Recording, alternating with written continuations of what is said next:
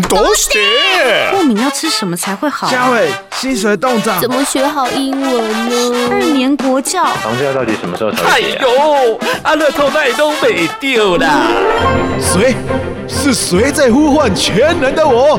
食衣住行娱乐，所有你想知道的，我全都告诉你！哈哈哈哈哈！嗨嗨，是我是我，我想要知道。今天我们特别邀请到被九所美国艺术名校所同时录取的一位高材生，他现在是纽约普拉特艺术学院大一的学生，就读的是建筑系。同时，他最近出版了一本叫做《逆风高飞去圆梦：国外艺术大学申请攻略》的书。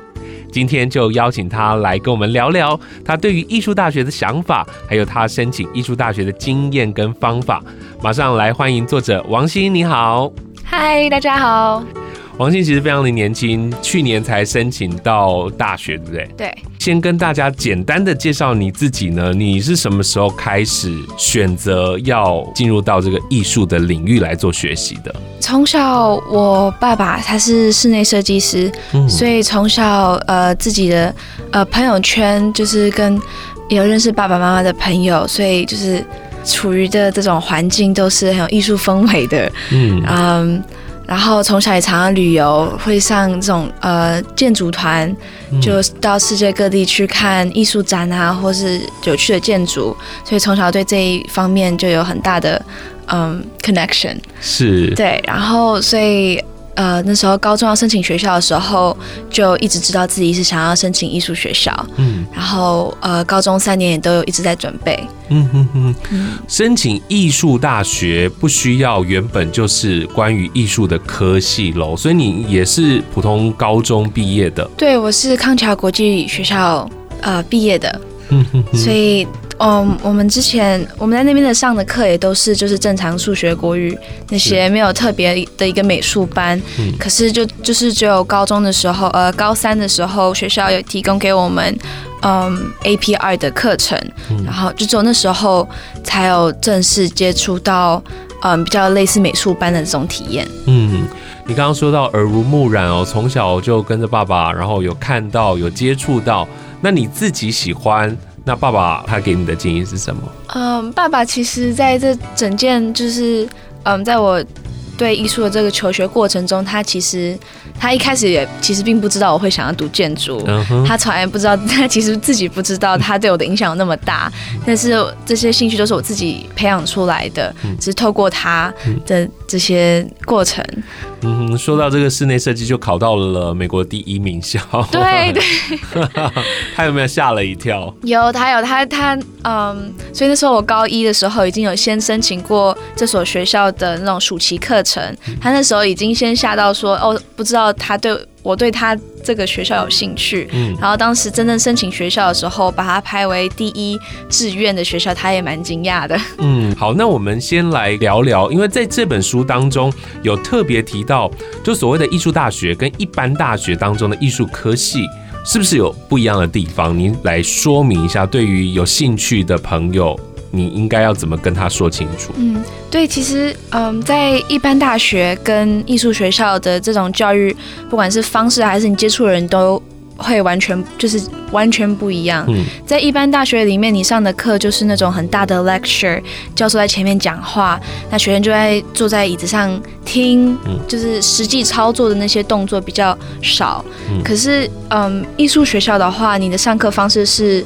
嗯，一个小的班级也其实不算是个班，是一个 studio。你会是有一个工作室，那你每天的上课，老师并不会教你做什么，他会给你一个题目，然后你要自己去想办法把嗯自己的作品做到符合那个题目，然后同时间也可以呃展出你自己的创意。嗯哼哼哼，所以所以这个跟一般大学只是单纯的被动是有点不一样的，而是一起在那个艺术的环境当中。对，你会做比较多 hands on 的东西，嗯，你要自己动手去做。那种呃写作文论文的题目就比较少。嗯哼，这个的区别是你在进入艺术大学之前就已经知道了，还是说你你念了一个学期之后你才发现这样的状况？你当时是怎么做准备的呢？嗯，对，所以其实，在高中的时候我已经有一点大概的嗯。呃了解，因为就是高一的时候去参加过体验营，嗯、知道艺术学校上课的方式是如何。然后同时间高中的时候，我有一个很棒的美术老师，嗯、有他当他自己是在美国的罗德岛艺术大学就读。然后之前之后硕士有在 Pratt 跟哥伦比亚读书，嗯，所以他给我们他要呃先警告我们说那里的上课方式会是如何，嗯、然后他也有嗯当时上课的时候他也都是以那种大学的嗯类似大学的课程来那样子教导我们，所以我们班的人不止我都就是有比较大概的。概念，所以我也就是担心说，呃，其他同学如果不知道的话，嗯、直接进去艺术大学会就是吓到说，那你的工作量是多么大，压力之类的，是啊，完全不一样的。嗯哼哼，艺术这个范围这么大，你当时是怎么明确说你要选择建筑系？对，所以当时一切又是到高一的那个体验营。嗯、那时我随机选了一个建筑系，想说只是因为爸爸之前读过，想说试试看而已。嗯、结果在嗯周末的时候，他们都会请一些当地的艺术家来演讲。当时那一天有四位演讲师，一位是服装设计师，一位是工业设计，嗯、一位是呃 urban design 呃都市规划，是跟嗯还有一个 animation 动画设计的。嗯，艺术家。嗯、那他们四个人报告完以后，嗯，他就是我们发现说，这四个人大学的时候都是读建筑系出来的，嗯、所以很有趣。只是只是可能刚刚好而已。可是就刚刚就是你可以，我就了解到说建筑系是多么的广。看起来四个是完全不同这个领域的，结果哎，最后还是回归到建筑。对，刚刚好都是建筑系毕业的，所以我才知道建筑系你在这边学的东西不只是你毕业后。不只是可以当建筑师，你可以从这个戏里面学到的东西，把它发展到其他不同的领域。嗯，其实很棒的事情。是，所以你才决定要选择建筑。对，当你进去了这个念了一个学期之后，有没有一些就是失落呢？或者是你之前申请之前都没有发现的？嗯，这一次的经验，这第一个学期呢，其实跟我。高中的时候就是梦想的很类似，我在里面交到很棒的朋友，来自国外各位，然后每一个人都对建筑有一个自己的，就有一个热忱，然后讨论起来大家都很很 excited，很棒。嗯、可是就是我我发现的一件事是，当时我嗯太注重于 follow 他们教授跟我们讲的 rules 那些规则，而就是没有在发挥自己的创意上面有更多的嗯。这是不是这是不是亚洲学生跟欧美学生的？对，有点类似。你会发现说，哎，我明明做的东西都是符合老师讲的，可是看起来却没有不怎么样，放在别人旁边就比较没感觉，不会没有那么突出，嗯，反正就很普通，然后就是感觉有点小失落，说我应该可以做更好的。是，就是慢慢的调整自己。我觉得在那个是在学习的过程当中是可以慢慢的调整。我们一般的大学是有所谓的通识课程，尤其是大一大二的时候，我也要学数学，我也要学地理，我也要学历史，然后我也要学。呃，中文，然后学完之后呢，大二的时候再去选比较专业的科目，再做进修。对，呃，有趣的是，就是嗯，我们的学校呢，好，呃，我们有 foundation class，有点像类似通识课程，可是不是数学、国语什么的，反而是绘画，基础绘画。嗯，所以你大一的时候学的就是基础的绘画跟手工或是电脑的程式，嗯，比较没有数学，呃、嗯。历史这些，哎、欸，有艺术历史啦，嗯、然后你还会有英文课，但是你不会有更多的这样类似的数学、自然那些的课程。嗯、但是建筑系的话，我下一学期是会有数学跟历史、嗯。我也想要问，就是关于在艺术大学是不是要画画画的很漂亮？我知道很多台湾学生会觉得说自己要进艺术学校就要很会画画，画的越像越好。但其实美国的这些艺术大学比较注重于的是你的你如何展，就是 show your 你的想法，嗯，重点是你想要表达的东西。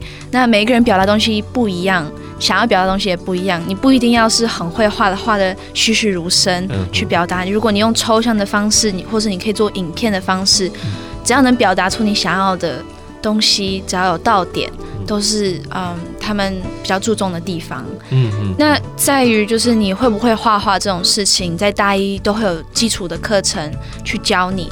所以只啊、呃，你只要有一个最最基本的一个底子，嗯，你就没事了，你就是 OK 的。那你会给现在还在念高中的一些学弟妹，他如果想要进入到艺术大学的领域，到国外去学习的话，你会给他们什么样的建议？因为像你在高一的时候就体验了，这些人他要怎么样去寻找这样的管道，是不是跟大家来说一下？我觉得，嗯、呃，如果你现在觉得对艺术学校有有憧憬的话，我觉得你可以自己先去，嗯，你可以上网查查看有哪些学校你最喜欢，然后你也可以去参加更多的呃美术展、艺术展，去看说不同领域的东西，你对哪一块会比较有兴趣。嗯、那当然，旅行也是个很好的方法。我当时旅行的时候看到各国的不同，就是不同更多的那种艺术界的。人脉，他们的作品都很 inspiring。那如果你就是在找大学这一块的话，呃，我知道台湾有一些基金会都会有办一些呃大学展的活动。Uh huh. 对，嗯。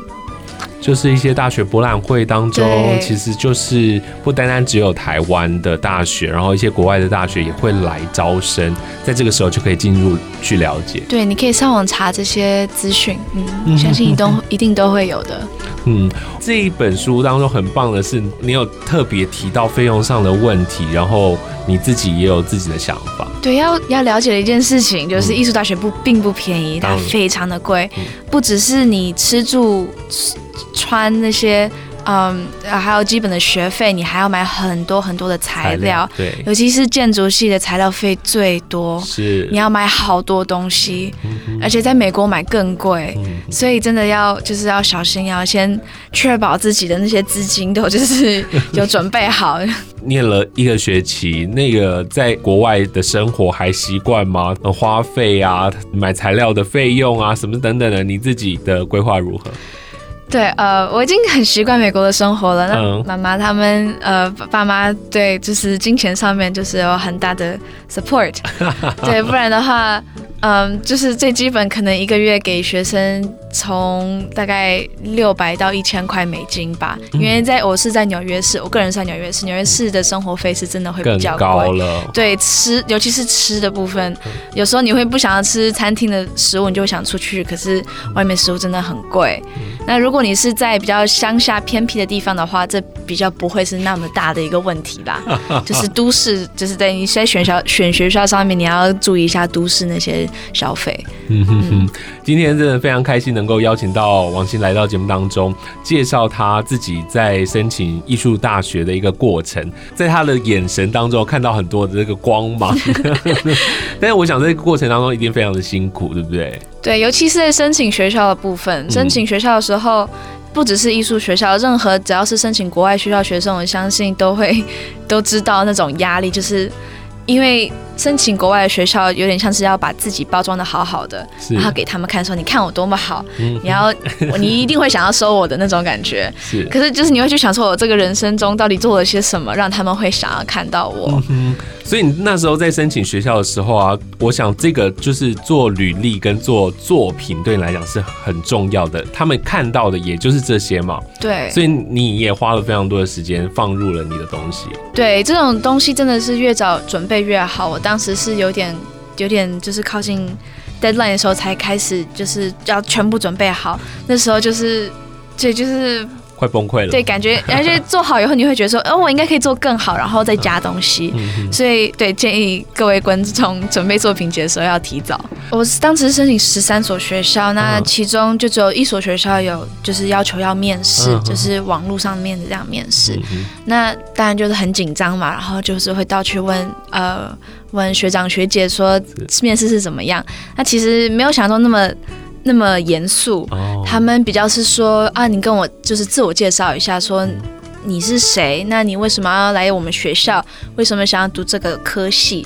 这些都是最基本的问题。嗯、然后他们就从那边开始去延伸，嗯、去问更多的问题。对，是我最后想要请教你一个，就是还蛮好玩的问题哦，就是其实你念了一个学期，然后也碰到了很多艺术的同学，充满艺术氛围的同学，有没有觉得哪个同学有比较特别啊，或者是？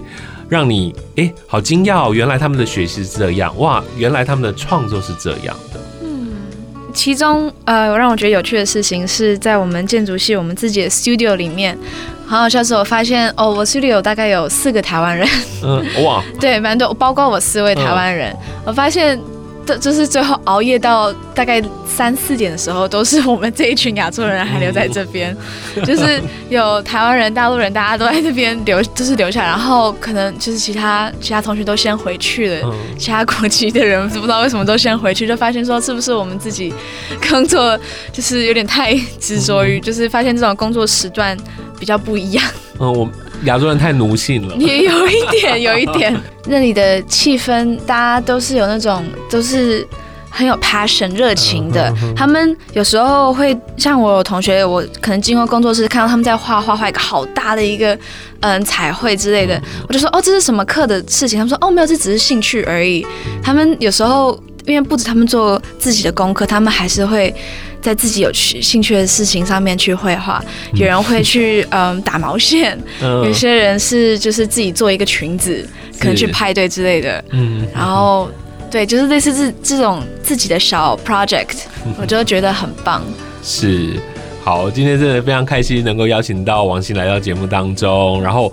大家如果对于他申请的过程呢、啊，有任何想要了解的，他把这个申请的攻略全部都集结在一本书当中，叫做《逆风高飞去圆梦：国外艺术大学申请攻略》，你可以去书局找一找。今天非常谢谢王鑫，谢谢你，谢谢。